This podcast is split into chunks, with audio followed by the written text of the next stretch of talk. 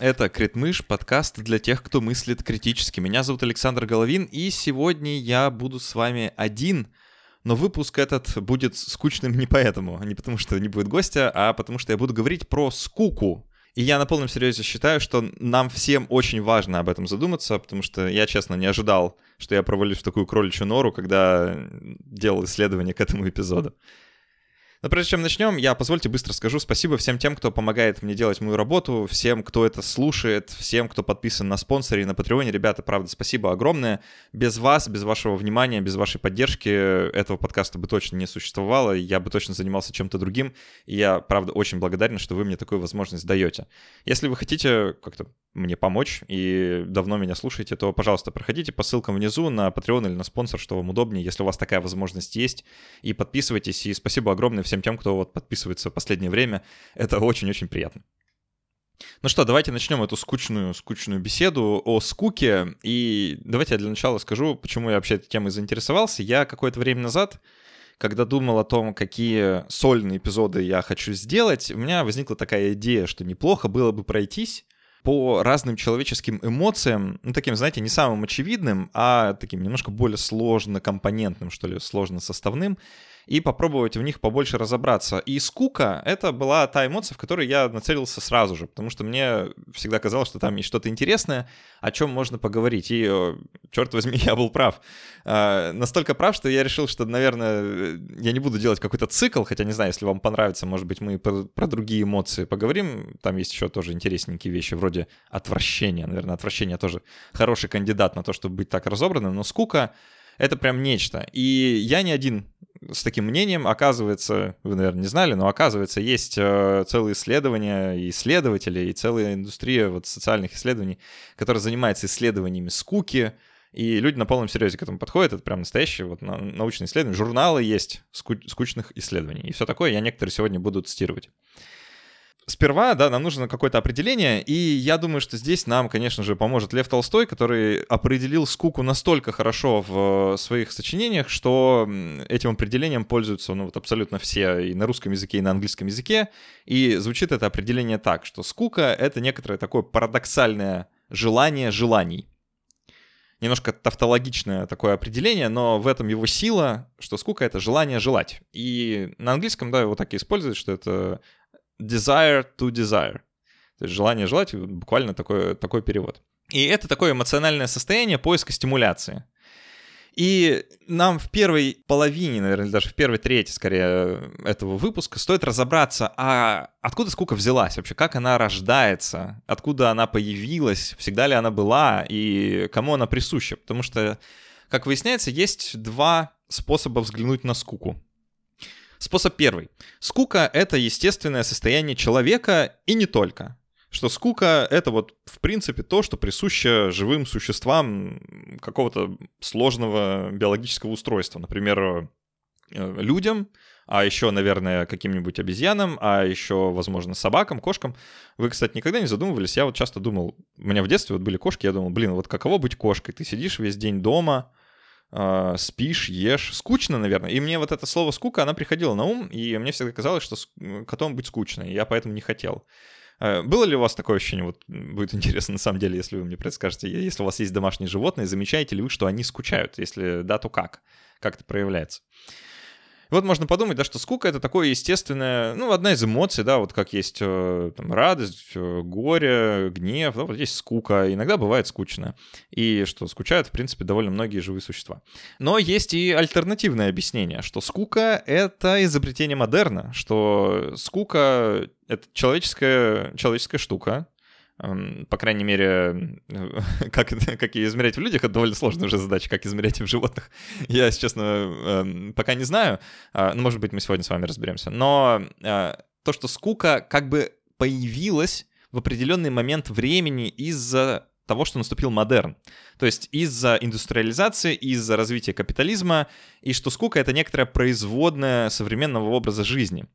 И в качестве доказательства, что ли, тому, что это действительно так, э, часто в статьях, вот, например, статья, которую я периодически, периодически буду к ней обращаться, к некоторым выводам, она вышла в The New Yorker, журнале в, кажется, в 2020 году, если я ничего не путаю, называется What does boredom do to us and for us? И написана она автором Маргарет Телбот.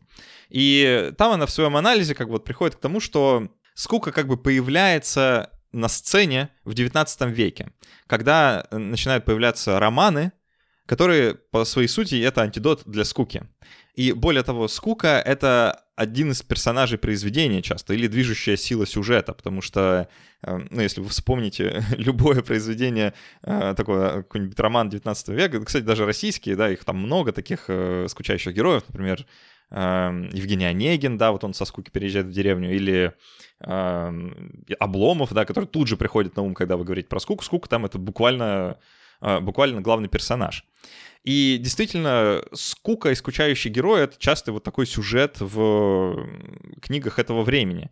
И кажется даже, я вот не смог, честно, это подтвердить в ходе своего, своего исследования, может быть, вы, если вы эту книгу читали, может быть, вы мне скажете, а, кажется, что впервые слово «скука», вот именно в таком значении слово «boredom» на английском, появляется в книге Диккенза «Холодный дом», которая 1852 года написания, там 1852-53, э, в зависимости от того, о каком издании речь, что вот там появляется впервые это слово для описания состояния э, госпожи Дедлок, которая вот одна из э, персонажей этого, этого романа, что вот она такая скучающая.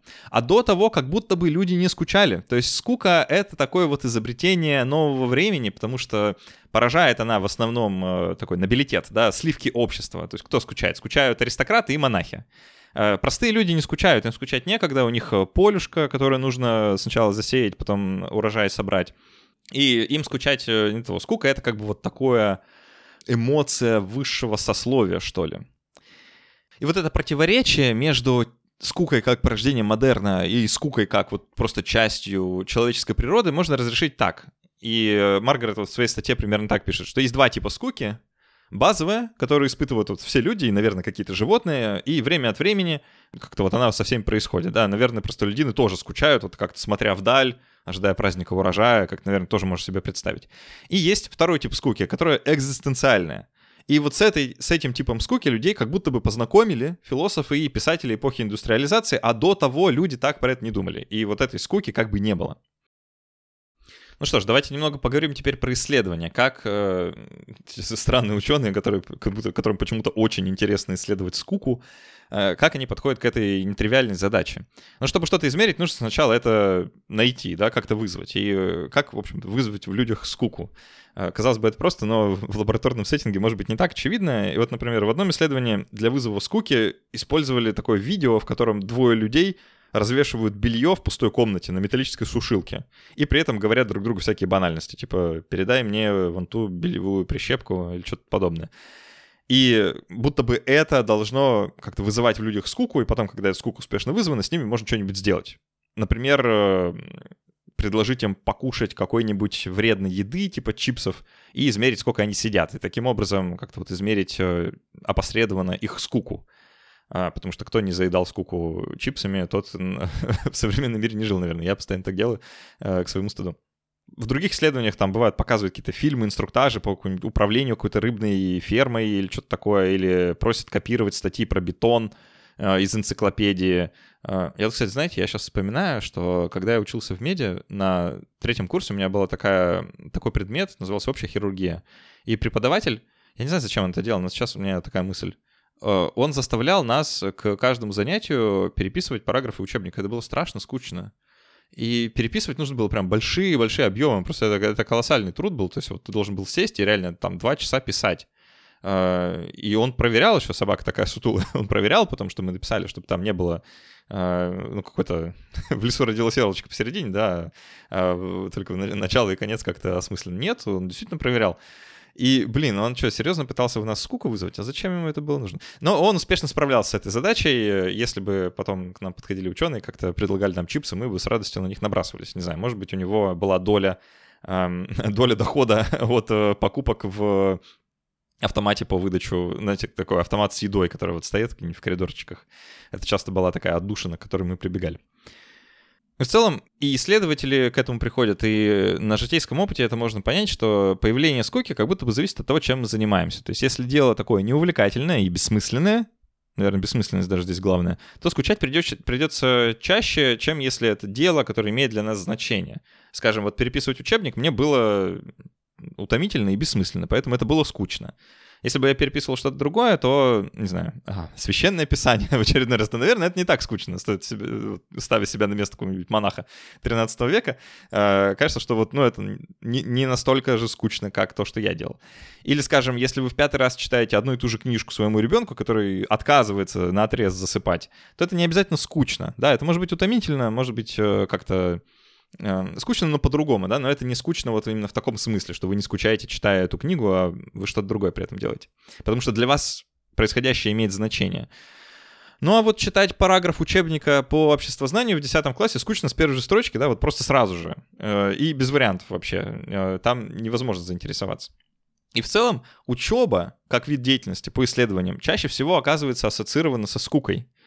А меньше всего, как нетрудно догадаться, это спорт и всякая физическая активность.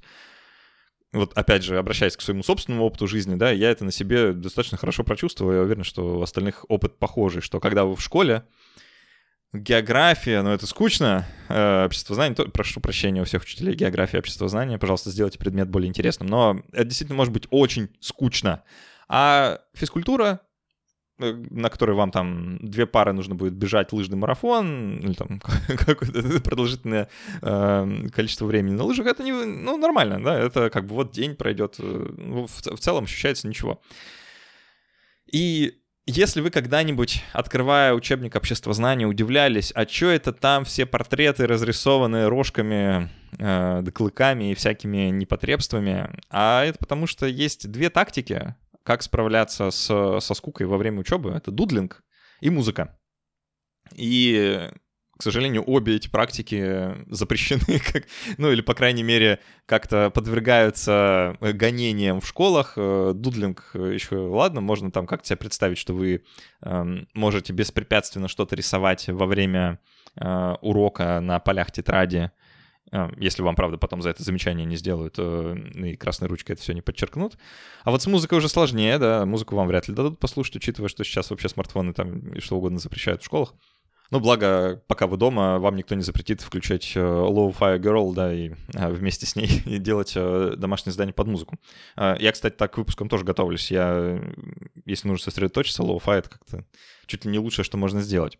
И это прикольная тактика, Э, и дудлинг, и прослушивание музыки, потому что это как бы позволяет вам достигнуть вот такого приемлемого уровня дополнительной стимуляции, которая позволяет вам, с одной стороны, следить за происходящим, то есть как-то слушать, что говорит лектор, или э, что происходит на экране, если вы читаете, и при этом э, не сильно страдать от вот этого вот ощущения скуки, что ли, которое на вас накатывает. Я периодически ловлю себя на мысли, что вот единственный для меня способ сейчас послушать лекцию, которую мне нужно послушать, которая идет там два часа, э, я просто запускаю какую-нибудь игру, которая не требует от меня слишком много ментального ресурса, но при этом требует достаточно ментального ресурса, чтобы я был занят. И в уголку у меня э, эта лекция, которую я смотрю и слушаю. Ну и как понятно из моих примеров, скука достаточно сильно зависит от возраста. И исследования это подтверждают, что по исследованиям пик скуки приходится на поздний подростковый период. И затем это как-то снижается к 50 годам, после чего снова немного растет. Э, и это, в принципе, довольно понятная динамика. Она ну, как-то выглядит интуитивно правильной, да, что скучают подростки, и они как-то больше склонны вот к этому состоянию а люди постарше, они как будто бы уже не скучают э, и ну, как-то способны заниматься более монотонной какой-то штукой, а потом скука снова немножко подрастает, потому что вы становитесь старше и как-то не знаю, выпадаете из социальной обоймы, с вами меньше всего происходит, и как-то жизнь становится более монотонной, что ли, и скука снова приходит. Не знаю, это еще нужно будет прочувствовать на своей собственной шкуре. Есть еще одно удивительное исследование скуки, которое я не могу не процитировать и не привести вам в пример. Эм, если вы хотите подробнее ознакомиться, то я в ссылках оставлю э, эпизод подкаста Speaking of Psychology, в котором он на английском, э, в котором э, исследовательница скуки э, да, есть такая, по имени Эрен Вестгейт, рассказывает о своем исследовании достаточно подробно и интересно, совсем не скучно, можно послушать. А я вам просто кратко перескажу, в чем состоял дизайн, потому что он достаточно любопытный. Э, дизайн исследования примерно следующий. Они приглашали людей в лабораторию, и говорили, что им придется какое-то время вот просто поскучать, посидеть в пустой комнате, где нечего делать, кроме одного. В этой комнате вместе с ними находится аппарат, который может ударить их током. И они демонстрировали им, что действительно так, что аппарат бьется током, они их били током э, разок, и потом спрашивали, а сколько вы готовы заплатить, и готовы ли, э, чтобы вас с этим током не били. И люди часто говорили, да, что они готовы вот какую-то сумму а, с какой-то суммой расстаться, лишь бы не испытывать это шоковое состояние от удара электричеством. А потом они оставляли их вот э, наедине с этим аппаратом на какое-то время. И, в общем-то, это, наверное, неудивительно, что около 67% мужчин и 25% женщин э, прибегали к тому, чтобы ударить себя током во время этого ожидания, вместо того, чтобы просто сидеть и как-то в своих мыслях достаточно удивительная и неудивительная история одновременно. Удивительная в том смысле, что люди действительно бьют себя током, лишь бы не скучать, и неудивительная, потому что легко представить себя на этом месте и думаешь, ну, блин, хотя бы э, можно развлечься таким образом. Кто не бил себя зажиг... вот этой вот штукой от зажигалки в детстве э, током, хотя здесь, конечно, разряд гораздо больнее, э, судя по описаниям исследовательницы. То есть в целом поговорка что, или как присказка, да, что от, от скуки лезу на стену, вот можно пере, переиначить, что от скуки бью себя током. И в целом будет правда. Люди намного готовы, лишь бы эту скуку не испытывать. И в целом есть ощущение, что со скукой что-то происходит в плане ее... А, давайте я назову это смерть скуки, хотя она совсем не мертва.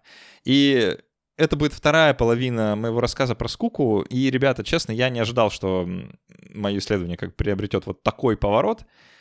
Я с удовольствием вам про это расскажу, но прежде чем э, углублюсь, я давайте скажу источник, чтобы вы могли сами сходить и прочитать, потому что я э, перескажу вам некоторые идеи статьи, которая называется Consumer Boredom, э, скука потребителя, эм, который написал польский исследователь Мариус Финкельштейн, а, прошу прощения, если совсем неправильно произнес фамилию, фамилию автора, вот он, собственно, тоже исследователь скуки и редактор там определенных журналов.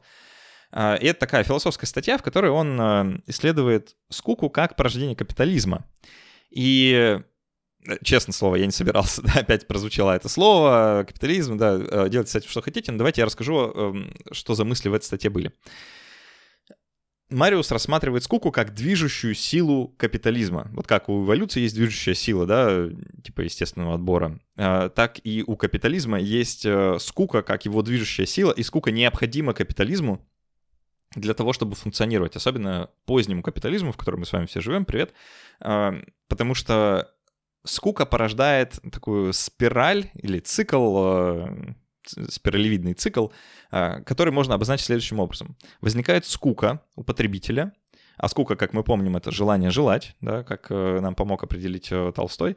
Это желание желать канализируется при помощи рекламы в какое-то конкретное желание, например, э, новые вещи, скажем, эм, или нового автомобиля, после чего вы удовлетворяете это желание, приобретая, покупая, потребляя, После чего происходит насыщение. Вспоминайте весь наш разговор э, в двух частях э, с Настей Бондаренко про гедонистическую адаптацию. Да, возникает, возникает насыщение и пресыщение.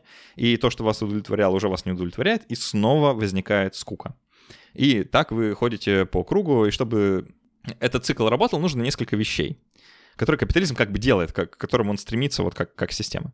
Нужно, чтобы искусственные потребности были представлены как естественные, чтобы зависимость от новизны, стимулов и развлечений была высока, чтобы у нас были нереалистичные ожидания от жизни и чтобы мы вели себя по-потребительски пассивно. И вот давайте я по этим пунктам пройдусь, немножко их раскрою, потому что мне это действительно кажется важным для понимания вот в целом современного момента, потому что меня многие из этих вещей тревожат. Искусственные потребности, да, это некоторое такое противопоставление потребностям естественным, и естественные от искусственных отличаются тем, что естественные потребности могут быть удовлетворены в принципе, а искусственные нет. А, это легко продемонстрировать на примере голода. Голод — это естественная потребность. Вы не можете не удовлетворять свой голод и при этом оставаться в живых. И как только вы голод удовлетворили, вы больше его не испытываете. То есть это потребность, которая может быть удовлетворена. Пусть, да, на какое-то время, но тем не менее, да, невозможно есть постоянно. Как только вы поели, кушать больше не надо. И таких естественных потребностей у людей в целом не очень много. Э, ну, что нам нужно, да? Из, из тех, что вот not debatable, да, про которые все согласны. Да, нужно пить, нужно есть, нужно спать, э, нужно какое-то социальное взаимодействие, э, секс-размножение, и, и это уже тоже несколько controversial, да, несколько... Э, кто-то скажет, что не для меня. Э, и будто бы и все. А, из таких естественных потребностей, ну, может, не знаю, в солнечном свете еще есть потребность, в чистом воздухе, а, какие-то такие вещи. И они могут быть удовлетворены, то есть э, это потребность, которая, вот, которая есть конец, условно говоря. Искусственная потребность, она не такая. Искусственная потребность не может быть удовлетворена никогда, потому что как только вы достигаете этой потребности, э, удовлетворяете ее, она как бы появляется вновь. Например, у нас у всех есть такая искусственная потребность в развлечениях, почему искусственная? Потому что без этого можно жить, а, и в целом э, тот объем развлечений, который мы потребляем, он неестественен, да, это не то, что нам нужно, вот прямо жизненно необходимо, но тем не менее у нас такая потребность как бы присутствует, она, мы, мы так социализированы. И реклама нас убеждает, что нам нужно то, что нам не нужно, да, что вам нужен именно этот шампунь или именно этот автомобиль, или именно эта путевка на море среди всего, что вы можете купить за свои деньги. И чем этот цикл, который я описал выше, хорош? Тем, что как только вы сделали полный круг, и вы снова скучаете, э, вы гораздо более восприимчивы к рекламе, чем до этого. И таким парадоксальным образом получается, что потребительский капитализм, он как бы борется со скукой, потому что нам предлагают вещи, которые помогут эту скуку развеять да, э, новое модное платье, например, да, или костюм, а, который ну, настолько не скучный, что просто антискучный, и только, только купи его э, и надень, и скуки не станет никогда больше, не будет скуки. Но как только вы это делаете, как только вы потребляете, скука снова приходит, и довольно быстро. Капитализм, как бы борясь со скукой, приумножает ее, и на самом деле производит.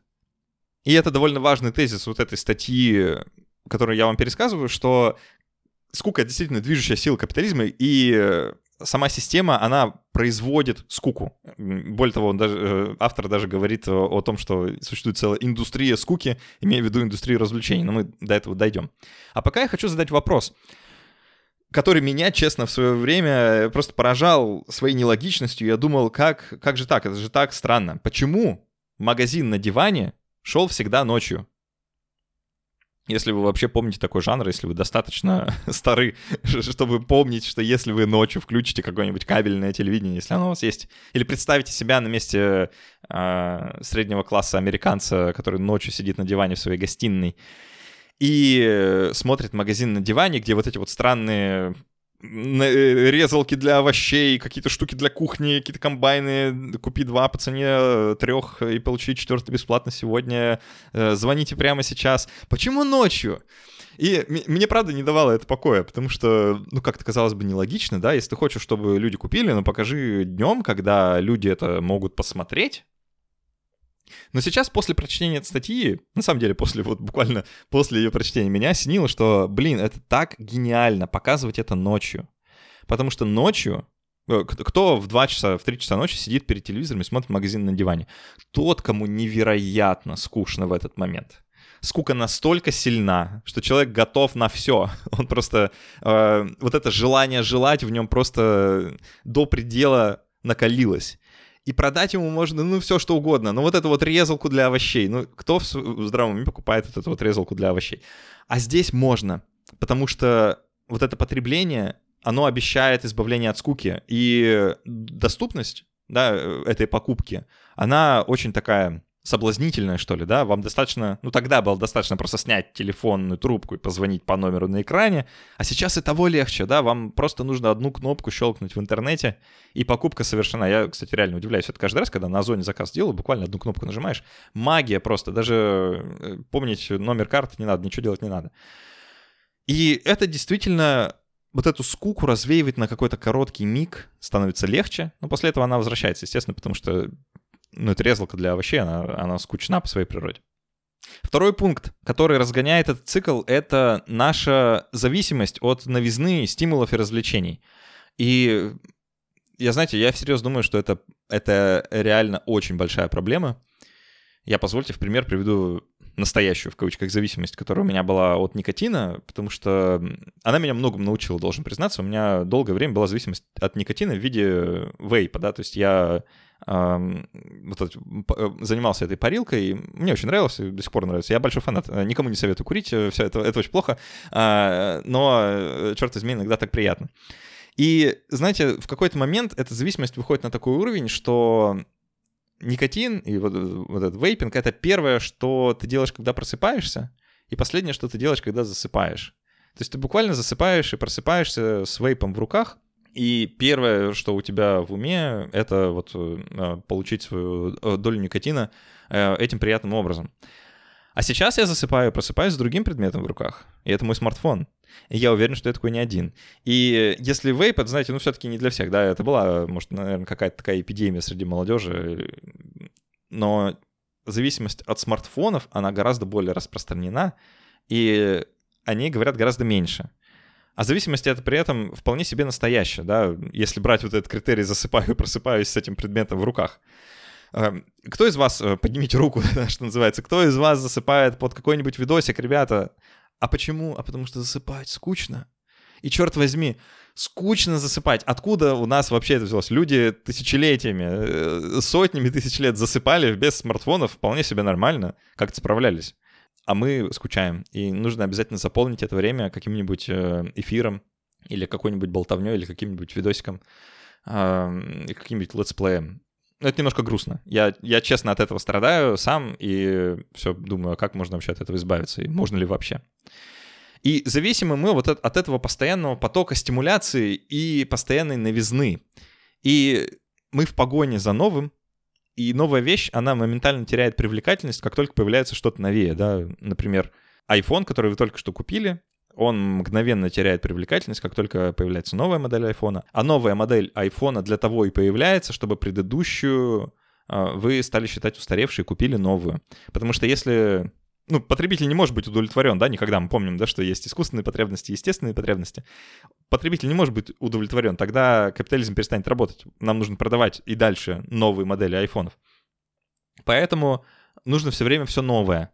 И новизна при этом может быть абсолютно искусственной и, ну, если угодно, высосанной из пальца. Да, э, скажем, возьмите индустрию моды. Индустрия моды вся целиком построена на том, что есть изменения ради изменений, как всем известно, мода ходит по кругу, и неспроста, и круги эти становятся все короче и короче, да, если там в каких-нибудь 70-х, 60-х э, вещь была модной, там, может быть, лет 10, вы вполне себе могли позволить э, что-то такое носить, и это считалось модным, то начиная с 70-х, 80-х все очень сильно ускоряется. И сейчас, ну что, мода, она сколько длится там? Один сезон, два сезона? И, конечно, с такой скоростью невозможно производить осмысленные изменения, да, это не то, чтобы вещи нового сезона, они как-то качественно отличаются от вещей предыдущего сезона, они просто другие, и в этом смысл, да, они другие, и изменения происходят ради самого изменения, а не ради улучшения вещи, которая, ну, по идее, просто вещь. Но быть удовлетворенным той вещью, которая у вас уже есть, нельзя. Потому что неудовлетворенность эта потребительская, она подстегивается той философией достигаторства, погони за счастьем, погони за мечтой, которая у нас у всех есть. Нужно бежать вперед, потому что если вы не будете бежать вперед, вы катастрофически отстанете от всех застрянете в прошлом, э, в прошлом сезоне моды. Или, о, ужас, у вас будет iPhone э, поза-позапрошлой модели, это уже совсем не модно и совсем не клево. И, конечно же, нужно бежать вперед. И вот этот побег, постоянный побег за мечтой, побег за счастьем, он, конечно, приводит к неудовлетворенности, потому что нельзя остановиться. Это просто немыслимо. Мы никогда, ребята, с вами не такие, о, ну вот теперь мы потребили достаточно, вроде хватит, теперь я доволен, все, живем дальше хорошо, можно не волноваться, не торопиться. Это никогда не произойдет. Я думаю, что на этом этапе это достаточно, достаточно понятно. А почему? Потому что мы с вами социализированы так, быть зависимыми от новизны. И это во всем проявляется, даже в отношениях, да, в том, как люди сегодня знакомятся, например, в разных дейтинг-приложениях, да, там тоже все настроена на то, чтобы вызывать скуку, только на этот раз скуку от людей. Да, вы всегда можете найти кого-то нового, э, и вам не нужно терпеть вообще никаких э, скучных моментов э, с кем бы то ни было, потому что всегда есть бесконечный запас еще. И из-за того, что мы так социализированы, и из-за того, что мы так зависимы от новизны, у нас нулевая, просто нулевая толерантность к монотонности, повторяемости и рутине. Мы терпеть ее не можем. И что хуже, новые поколения терпеть ее не могут еще сильнее. И я, позвольте, здесь приведу такой пример. Мне а, не так давно выдалось э, пару раз наблюдать, как семилетний ребенок э, играет в игры. Просто вот э, в компьютерные игры он сидел за моим компьютером и играл в игры, которые я ему ставил. И я все это время, что это происходило, я сравнивал то, как он взаимодействует с этим медиа, и, и то, как я взаимодействовал с этим медиа в его возрасте. Э, давайте перенесу вас на мгновение так далеко в прошлое, что страшно даже подумать. На 25 лет назад, когда мне было 7 лет, и игр не было вообще. Точнее, они были, их было так мало, что каждый из них, каждая, была на вес золота. Я играл в одни и те же игры ну, месяцами, годами, э, просто потому что новых не было и не предвиделось. И более того, я играл в игры, которых не понимал даже. У меня были игры на английском языке, я не знал английского языка в 7 лет. И я не знал, я не понимал, что в них происходит, но я все равно в них играл. Э, я играл, блин, в, квесты, знаете, вот point-and-click адвенчуры, эм, которые были на английском. До сих пор помню, Space Quest. Кто, кто играл в Space Quest? Опять поднимите руку, привет. И вот у меня была какая-то из частей Space Quest, а, где, значит, вот этот вот космический кадет, он, у него там какие-то приключения, он ходит по космической станции. Мне было так интересно, блин, пипец. Но оно все было на английском, я не понимал ни слова. И я в какой-то момент застревал, потому что не знал, что нужно делать дальше, и думал, что игра как-то сломана, вот, и не понимал. Но я играл, и это... У меня был интерес. Он, э, да, в какой-то момент, конечно, улетучивался, я переключался на что-то другое, но я возвращался к ним. И снова э, к этому семилетнему ребенку, который сидел за моим компьютером и играл в игры. Блин, ребята, ему так быстро становилось скучно от тех игр, которые меня в этом возрасте, вот в то время, могли бы заинтересовать просто на годы. И взаимодействие его с играми, оно было очень поверхностным, потому что э, я сейчас, опять же, это не вина ребенка, да, и не то, что он какой-то странный и особенный. Нет, а, они все плюс-минус, мы все сейчас такие. У нас нулевая толерантность к скуке к монотонности, к повторяемости, вообще к чему-то, к усилию какому-то. И поверхностное это взаимодействие было, потому что, ну вот, там происходит какой-то первый, первый уровень какой-нибудь игры, и как только возникает сложность или непонятность, или затык, или еще что-то, то ребенок теряет интерес. Он э, такой, блин, а что еще есть? А вот эта игра про что, а вот это про что. И, блин, это так грустно видеть, э, как вот 7-летний ребенок просто листает эти бесконечные просто сотни игр в моей библиотеке Стима и такой, во что поиграть? А поиграть не во что, потому что все скучно. И вот эта скука, она, конечно, ну, она искусственная, да, то есть это, это просто, это социализация такая. А, если бы, ну, вот ребенок никогда в жизни компьютерных игр не видел, он бы в первую же залип так надолго, что, ну, его бы ломом пришлось бы от компьютера откалывать. А здесь это состояние, которое, которому мы научены, да, которому современный темп жизни нас э, как-то вот приучает, предрасполагает. И все, что остается, как только эта скука возникает, это отправиться на страницу магазина в Стиме и купить что-нибудь новенькое. Третий пункт, который нужен, чтобы цикл скуки в капитализме работал, это нереалистичное ожидание от жизни. И это действительно правда. У нас страшно завышенные ожидания от того, что жизнь вообще как будто бы должна быть интересной, да, что вот э, наше конкретное существование, оно должно быть наполнено приключениями, в нем должно быть много всего интересного за неделю. За, за одну неделю должно случаться столько всего, что вот средний человек э, пару веков назад пришел бы просто в ужас от того, как много всего с нами происходит. Но мы ожидаем реально многого от жизни что с нами все время будет происходить что-то интересное. И из-за того, что это ожидание нереалистично, жизнь, она не такая, к сожалению, или к счастью. И как только возникает вот это вот столкновение ожиданий с реальностью, появляется скука. Ведь э, есть э, социальные сети, да, которые для нас создают образ такого нормализованного сверхпотребления, да, что жизнь, она полна возможностей, жизнь, она как сказка, как мечта, смотри, можно поехать э, работать на пляже айтишникам, только выучи питон, или что там сейчас модно учить, да, вот, пожалуйста, курсы, а, а то, что на пляже работать с ноутбуком неудобно, это, это вам никто не скажет.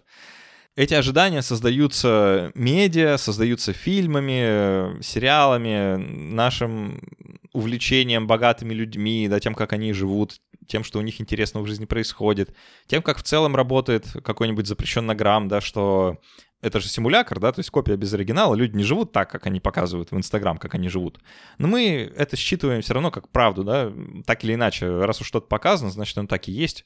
Вот как интересно люди время проводят, а я что, а у меня жизнь скучна. И возникает вот эта самая скука, которая, конечно, на руку э, тем, кто производит что-нибудь, что мы потребляем. И четвертая вещь, про которую стоит сказать, это наша потребительская пассивность. И это такая немножко двоякая штука, потому что скучающие редко сами себя спасают от скуки. Э, судите сами, мы чаще прибегаем к помощи извне. Да, нам нужно, чтобы кто-то нас развлек, и мы ожидаем, что нас развлекут. Есть э, стрим на Twitch, который все время идет. Э, есть Netflix, где можно просто бесконечно смотреть, они никогда не кончатся, да, эти сериалы на Netflix. Э, есть шорты на YouTube, если уж вы совсем отчаялись и вам нужно прямо сейчас. Со мной такое тоже бывает. И мы выбираем те развлечения, которые вот легко доступны и находятся под рукой. Как бы в противовес тем вещам, которые мы могли бы себя занять, если бы этих э, штук под рукой не было. Ну, скажем, если вам совсем скучно, а ни стримов, ни Netflix, ни шортсов на YouTube у вас нет, и вообще вы живете где-нибудь далеко, где нет интернета, например, вы могли бы, о, ужас, пойти общаться с другими людьми или, скажем, заняться каким-нибудь э, продуктивным хобби, типа стругания по дереву или еще чему-нибудь такому, вырезанию каких-нибудь фигурок э, или еще чему-то э, чему такому, вы бы нашли, как себя развлечь. Как себя занять, скорее даже не развлечь. Э, вы не были бы пассивны. И к этой пассивности приводит еще и современный темп жизни, который капитализм для нас устраивает. Да? Э, а именно то, что мы все время уставшие. Кто, кто уставший, поднимите руку. Я уставший. Мы все время все уставшие. Это прям э, общее, общее место какое-то в социальных сетях. Все обсуждают, как у них ни на что не хватает времени, как они сильно все устали. А почему? Потому что ты ушел на работу, работаешь, пришел с работы, и что, когда ты пришел с работы, единственное, что остаются силы, это пассивное потребление, да, посмотреть какой-нибудь очередной сериал, э, очередной одинаковый сериал, да, потому что они все со временем сливаются в единый поток, э, в котором, в принципе, ничего нового не происходит. Ну и если и происходит, то с какими-то малыми вкраплениями какой-то оригинальности. И вы смотрите этот очередной одинаковый сериал, очередную одинаковую серию, очередного одинакового ситкома, э, и ложитесь спать, скучая, э, при этом смотря какие-нибудь стримы или летсплей на ютубе или еще что-нибудь, генерируя рекламный доход тем, кто получает с этого рекламный доход. Давайте я резюмирую то, что я только что рассказал. Скука — это движущая сила капитализма. И, конечно, скука никуда не делась. И то, что я говорил в начале, да, что вот мы, мы сегодня совсем не скучаем. А, и я действительно так думал, да, вот когда я начинал эту тему исследовать, что скука, она куда-то пропала, что вот ее как будто бы нет. Но, блин, она просто задвинута назад. Мы не разрешаем себе скучать. И мы не разрешаем себе скучать, потому что, как Боб Бернам воспел в своей великой песне «Welcome to the Internet», boredom is a crime. Да? Скука — это преступление. И преступление, обратите внимание, здесь очень важен, важны слова, которые были использованы, потому что они прямо в точку попали. Скука — это преступление. И это уголовное преступление, в том смысле, что это преступление индивида, за которое мы несем уголовную, то есть персональную ответственность. Если ты скучаешь, то это твоя проблема. Это проблема индивида. Да, в этой же песне тоже есть вот эти строчки, что если тебя в интернете ничто не заинтересует, то ты первый такой. И если скука — это проблема индивида, то исправляться мы с ней должны индивидуально. Ни в коем случае, ни в коем случае не размышлять о том, что скука — это системная вещь, которая э, некоторым образом вызвана в нас, да, тем э, той системой, в которой мы живем. Что это не случайность, что мы испытываем скуку постоянно, и что у нас нулевая толерантность к ней. Что мы затыкаем развлечениями малейшую скуку, которая только... Э, даже перспективу скуки мы сразу же, сразу же, сразу же затыкаем, только не дай бог не оказаться в скучающем положении. Мы готовы бить себя током, если уже на то пошло. Э, только бы не скучать. Можно было бы здесь сделать э, какую-то секцию про то, а как нам выбраться из этого положения, но э, я, честно говоря, не знаю, что здесь можно сказать. Я могу только э, сказать про себя и какие-то советы, которые, скажем, исследовательница Эрен Вестгейт высказывает в интервью, которое она дает. На что она, по крайней мере, советует, как не бить себя током во время скучания, и это подтверждается исследованиями, которые она потом делала, что если вы планируете заранее, чем вы будете, о чем вы будете думать, когда окажетесь в ситуации скучного ожидания, то вам гораздо легче переносить эту скуку. Э, можно этим пользоваться. Если говорить про себя, то я всерьез подумываю о том, чтобы снизить уровень моего присутствия э, в интернетах и пользования там, гаджетами, э, телефоном, смартфоном, э, особенно в тех моментах, когда ты перед сном или сразу после пробуждения. Это как будто бы действительно необходимость для того, чтобы сохранить психологическое благополучие вот на какой-то долгой дистанции. И в целом, мне кажется, что скука может быть не так страшна, как нам она кажется сейчас, вот на высоте этого цикла, который специально разгоняется, что если вы разрешите себе поскучать, и я периодически так делаю, я разрешаю себе скучать, э, например, э, в какой-нибудь долгой медитации или просто ничего не делая целый день. Э, если вы разрешите себе поскучать, то ничего страшного не произойдет. Скука, более того, способна вдохновить вас на какие-то действия, на то, чтобы перестать быть пассивным и сделать что-то активное, что-нибудь придумать или э, чем-нибудь заняться или про что-нибудь узнать. Э, сколько в целом довольно интересный мотиватор такой, да, э, какому-то действию, если у вас под рукой не будет каких-то легких, легких способов от нее избавиться. Ну да, это все, конечно, тяжело.